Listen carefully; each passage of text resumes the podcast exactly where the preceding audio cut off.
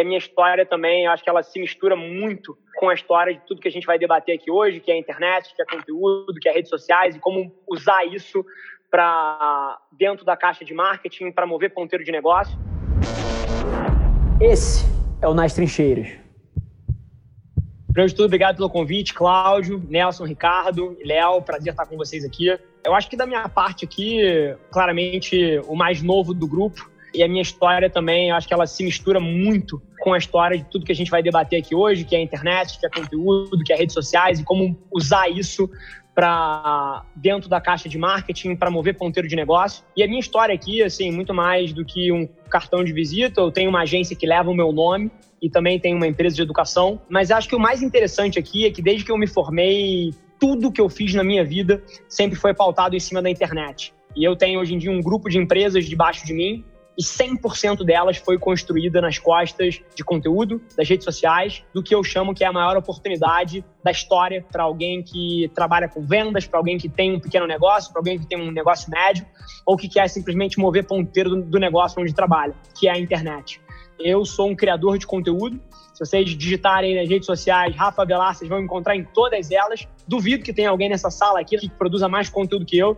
Então eu também gosto de achar que eu tenho propriedade para falar sobre esse mundo que a gente vive, porque eu sou um praticante e apesar de ter um papel muito executivo, eu nunca perdia o pulso da realidade. Acho que esse é um pouquinho da minha narrativa aqui. Obrigado pelo convite, gente. E aí, galera do podcast, Rafa Velar na área. Para tudo. Igual o João Kleber. Para, para, para, para, para, para. Para tudo. Se você é um empresário ou gestor de uma empresa que fatura abaixo de 100 milhões de reais, para e me ouve, porque eu estou lançando uma nova empresa. Centenas de vocês ao longo dos últimos dois anos que quiseram contratar a Velar não conseguiram, porque a Velar ela é focada em marcas globais, empresas muito grandes. Mas agora vai ser possível. Estou começando uma nova empresa, onde a gente vai atender empresas que faturam abaixo de 100 milhões de reais. Então, se você está nesse perfil e você quer transformar o seu negócio frente a tudo que o Covid está fazendo no mundo dos negócios, toda a transformação digital que vai acontecer nos próximos anos, você precisa ganhar mais contexto na nossa nova empresa. Eu ainda não vou abrir o nome, mas se você quiser entrar na lista de espera para ser um dos primeiros clientes, a gente vai privilegiar quem tiver na lista antes, você tem que entrar agora, agora, em www.rafavelar.com.br barra futuro. E lá você vai ter todas as informações, você vai conseguir entrar nessa lista de espera. E, mais uma vez, se você tem uma empresa ou é gestor de uma empresa que fatura menos de 100 milhões, você precisa ganhar contexto no que a gente vai fazer. Te espero lá. Estava lendo uma reportagem que falou que 5.3, 5.7, não lembro bem, milhões de usuários novos que nunca tinham comprado, nunca tinham usado o mundo digital para comprar nada, entraram nesse mundo. 5,3, 5,7 milhões de pessoas novas que começaram a comprar online, estão tendo experiências online em outras verticais, comprando desde shampoo até carro, mas quando elas forem para o lado imobiliário comprar um imóvel, elas vão esperar nada mais, nada menos do que também essa experiência digital. Então, o que, que vocês têm para falar um pouquinho sobre isso, de toda essa provocação? Rafa, contigo primeiro. Eu acho que é uma provocação excelente, principalmente porque 99,9% das pessoas nessa sala provavelmente erra a forma de fazer marketing agressivo em 2020. E assim, lembrando todo mundo que isso é um ponto de vista meu, tá? Não é a verdade absoluta, é a maneira como eu trato os meus negócios e como a gente toca as estratégias dos nossos clientes aqui na companhia. Que a melhor maneira de você vender em 2020. E aí eu tô puxando vender porque você falou de marketing agressivo, né? Marketing agressivo tem a ver com puxar ponteiro de negócio. Marketing agressivo tem a ver com gerar resultado. E a melhor maneira de fazer marketing agressivo, ou seja, gerar resultado de negócio em 2020, não é vendendo. E isso fode a cabeça de muita gente. Porque a maioria das pessoas, quando começa uma estratégia dessa, pensa assim: pô, eu quero vender, eu preciso vender. Então, eu preciso fazer propaganda. Se eu quero vender, eu preciso fazer propaganda. 2020 não funciona assim. E aí, antes de eu continuar construindo aqui, eu queria dizer o porquê que não funciona, né? Principalmente por causa desse cara aqui. Basicamente, o que o celular fez com a gente, e a internet, as redes sociais, ele mudou para sempre o panorama de propaganda e o panorama de estratégia de venda. Porque se você volta 10 anos atrás, todo mundo que fazia propaganda competia com outra propaganda. Então você tinha a empresa A competindo com a empresa B. As duas produzem mídia. O que é mídia? Foto, vídeo, texto, áudio. Isso é mídia, né? Você tinha empresas competindo com outras empresas produzindo mídia para vender. Só que em 2020 não funciona assim. Porque quando você coloca a sua propaganda querendo vender um imóvel ou a Electrolux bota uma propaganda querendo vender uma geladeira, ela não compete só com a Brastemp. Ela compete com a foto de um gatinho fofo, ela compete com um meme mais novo.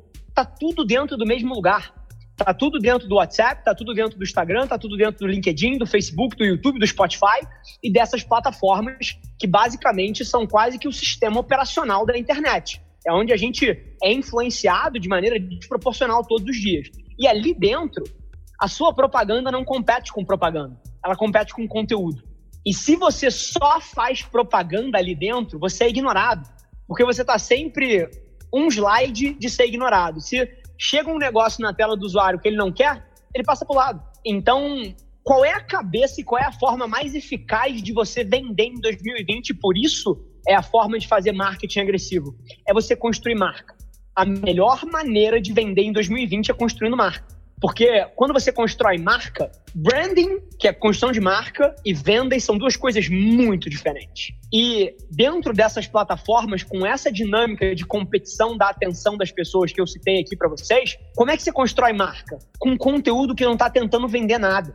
Então, a sua melhor peça de venda não é um vídeo onde você anuncia o prédio que você quer vender ou a unidade que você quer passar para frente é um vídeo onde você dá sete dicas para a pessoa escolher o melhor corretor possível. Ou é um vídeo onde você dá oito sacadas para você pô, encontrar o melhor apartamento no Itaim. Ou as três armadilhas que geralmente alguém cai quando está procurando um apartamento para alugar. Esses são vídeos que constroem marca. Esses são vídeos que permitem você começar esse relacionamento para que a pessoa te dê uma chance. Esse é o motivo que a maioria das fotos de vocês, quando vocês postam numa rede social, se é que vocês postam, falando assim, apartamento para vender, preço tal, tem zero comentários e três likes. É por isso. Porque vocês estão vendendo. E vender não é a melhor forma de vender em 2020. E aí, pô, agora que eu quebrei um pouco esse raciocínio, pô, venda não tem espaço? Óbvio que tem espaço. Mas nessas plataformas, na maneira como a opinião se forma em 2020, para você vender, você tem que ter ganhado o direito de vender. Eu tenho uma empresa de educação, por exemplo. Quando eu viro e falo assim, gente, vai abrir mais uma turma aqui da CRIA. CRIA é minha escola de formação em estratégia digital, né? Quando eu viro para minha audiência aqui, eu tenho 100 mil pessoas no Instagram, e eu falo assim, vai abrir uma nova turma da CRIA aqui. Cara, eu faço isso uma vez a cada três meses. Os outros três meses, a nossa estratégia de comunicação só construiu marca. Eu nunca pedi nada para as pessoas, eu só entreguei valor. Eu só ajudei elas a entenderem os desafios que elas têm e a chegarem nos resultados que elas precisam com marketing, com comunicação, com estratégia de negócio. Eu só ajudei, ajudei, ajudei, ajudei, ajudei, ajudei. E aí, de três em três meses, eu vendo alguma coisa. E chuta o que acontece. Você acha que essas pessoas vão preferir comprar o meu programa de educação, o meu curso, ou o curso de alguém que está há três meses botando um banner na cara delas, compra o meu curso, compra o meu curso, compra o meu curso. De mim. Então, a grande sacada para você ter uma estratégia de marketing agressiva, e eu tenho uma das agências que mais que cresceu mais rápido na história do Brasil, é porque eu nunca tentei vender nada. Ninguém nunca viu uma peça minha de comunicação falando contrate a Avelar. Ninguém, e nunca vai nem ver. O que eu tenho? Eu tenho o terceiro podcast mais visto do Brasil de empreendedorismo e o terceiro podcast mais visto do Brasil de marketing. Um chama Nas Trincheiras, outro chama CMO Playbook, e eles são a principal forma de construção de marca que eu tenho. E aí, se eu faço um excelente trabalho construindo marca e ajudando as pessoas, cara, as pessoas fazem um dever de casa inteiro sozinhas sobre quem eu sou, qual é a minha empresa, o que, que eu posso fazer, e elas vêm até mim. Então, essa é a grande sacada para você fazer marketing agressivo. E aí, conectando ao final da pergunta do Ricardo, que é o que a pandemia fez. A pandemia basicamente acelerou isso. Isso já existia. Isso funciona há algum tempo. A diferença é que agora, em 2020, no meio da pandemia, se você não faz isso, você está sendo completamente ignorado. Então, antes, você ainda tinha algum resquício de chance ali. Esse é um pouco do meu ponto de vista aí, Ricardo. No final do dia, assim, eu gosto muito pouco, como filosofia de vida, de fazer futurologia. Então, assim, para onde está indo, o que, que vai acontecer lá na frente. Eu acho que eu, eu, muito do valor que eu derivei e do sucesso que eu tive na vida veio muito menos de prever o futuro e muito mais de agir em cima das coisas que já eram realidade e que a maioria das pessoas ignora e acaba entrando atrasado, né? Então, eu não sei exatamente o quanto de tempo ainda vai existir a dependência de um portal ou alguma coisa do tipo. Mas eu digo uma coisa: o consumidor sempre vence. E o que eu quero dizer com isso, né? Se a experiência do portal não for positiva para as pessoas, e aí é uma questão de pô, rodar pesquisa, entender de fato se as pessoas gostam de portal ou não gostam. Se elas gostarem, pô, acho que perdura um bom tempo. Se elas não gostarem, se aquilo for uma puta dor para elas, aí eu tenho certeza que muito rápido na economia que a gente vive disruptiva, alguém vai criar uma solução melhor. Mas no final do dia, tudo é sempre baseado no consumidor, o consumidor sempre acaba escoando para onde tem menos fricção. E eu acho que, eventualmente, até como estratégia para uma pequena imobiliária, a melhor coisa que ela pode fazer é criar uma estratégia que faça ela fugir do catálogo. O catálogo é commodity né? Assim, na hora que você está no meio de um catálogo, você é uma commodity, você é uma unidade ali dentro, você não tem apreço nenhum. Se ela compra o seu ou do lado, ela quer, dentro daquele conjunto de benefícios, se forem iguais, ela quer o mais barato. Isso é um lugar que eu sempre tentei fugir a minha vida inteira, que é você não ter poder de marca nenhum, né? E a provocação aqui, eu acho que para uma imobiliária pequena, para um corretor singular, é construção de marca. Porque no final do dia, por exemplo, eu moro aqui no Jardim Europa, em São Paulo. Se eu fosse um corretor e eu quisesse ser cara, vender ativos nessa região aqui, Jardim Europa, Jardins, Itaim, etc., o que eu estaria fazendo? Eu estaria construindo a minha marca como corretor. Eu estaria o tempo inteiro que eu saísse para trabalhar, fazendo stories, ó, começando mais um dia, vou visitar uma unidade aqui, aí mostrava a unidade. Quando vendesse, mostrava um depoimento de um cliente. Porra, dava dicas de áreas que eu acho que estão baratas, dava dicas de áreas que eu acho que estão hipervalorizadas e não estava valendo a pena comprar ali. Eu ajudaria o ecossistema de Jardim Europa, Jardins Itaim a conhecer mais sobre o mercado imobiliário e a entender mais sobre essas dinâmicas e sem pedir nada em troca. E aí, eu tenho certeza que várias pessoas, quando quisessem comprar um imóvel aqui, viriam para mim e falariam: pô, Rafa, tô querendo comprar um imóvel, você me ajuda a escolher? Claro. E aí você tá bypassando o processo de catálogo, porque a pessoa não quer um imóvel, ela quer que você ajude ela a encontrar o imóvel dos sonhos dela. Então aí eu acho que é o campo mais fértil possível para um corretor ou para uma imobiliária é se tornar esse trusted advisor, né? É se tornar esse agente de confiabilidade e segurança que vai ajudar o cara a concretizar um sonho de vida. Então, eu acho que essa é a melhor posição para fugir de uma lista de catálogo e te desafio a pensar que eu poderia citar aqui pelo menos alguns criadores de conteúdo que eu tenho certeza que geram muito mais da sua receita desse jeito do que de outras coisas. Lá no Rio você tem um cara chamado Imóveis Rio, eu esqueci o nome dele, tem um perfil lá, Imóveis Rio, que faz um puta conteúdo em cima disso. Você quer jogar em outro lado do mundo, cara, você tem um, um corretor americano que só vende propriedades de alto luxo em Manhattan, chama Ryan, o cara. Tem um canal de YouTube que tem 3 milhões de inscritos. Você acha que a galera compra os, imóveis dele numa lista? Não, eu, Rafa, aqui, eu, sábado à noite, às vezes pego um vinho com a minha esposa e boto no canal do cara para ver os tours que eles dão nas propriedades. Então, esse para mim é um caminho muito mais interessante para você escapar dos catálogos e da commodity e de uma competição que às vezes não te ajuda a ser valorizado como profissional, como imóvel e etc. É assim que eu olharia. Se eu fosse um corretor, eu estaria produzindo 299 peças de conteúdo por dia, ensinando as pessoas a analisar o ecossistema onde eu gostaria de ser reconhecido como corretor, e eu tenho certeza que eu venderia muito mais que todo mundo está aqui nessa sala.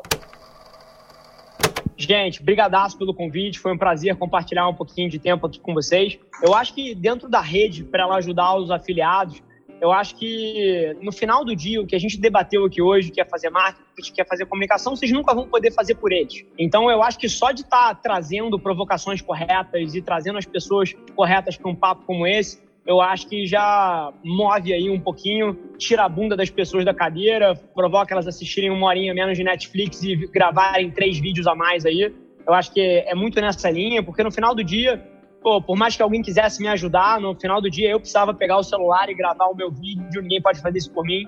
Então, eu acho que é muito mais uma coisa de autorresponsabilização de cada um do que um movimento maior que alguém te ajuda e te faz vencer sem você ter esforço, né? Então, acho que essa é um pouquinho minha visão em relação a isso. E de consideração final aqui, gente, eu queria fazer um convite forte para vocês olharem esse material de 103 páginas que a gente disponibilizou gratuitamente Cara, é basicamente tudo que eu faço nas minhas estratégias. Nada que tá aí custa um real, é tudo de graça. Então, eu acho que é um playbook que vocês podem pegar e implementar amanhã aí e começar a construir resultados um pouquinho melhores em meio a esse momento difícil aí. Obrigado, Obrigado Rafa. Esse foi mais um episódio da nossa experiência em áudio. E como eu já falei, eu adoraria saber que você está gostando do que a gente está compartilhando por aqui. Então não esquece, se você está tirando valor desse conteúdo, isso significar o um mundo para mim, que você tirasse um print da sua tela, postasse no Stories me marcando e aproveita para ir na sua plataforma favorita também e deixar um rating de cinco estrelas e um comentário lá, ajudando a gente a construir essa comunidade tão vibrante que move o Brasil para frente através do empreendedorismo e que fala desse Brasil que dá certo. É um prazer ter vocês comigo e a gente se vê vê no próximo episódio do podcast.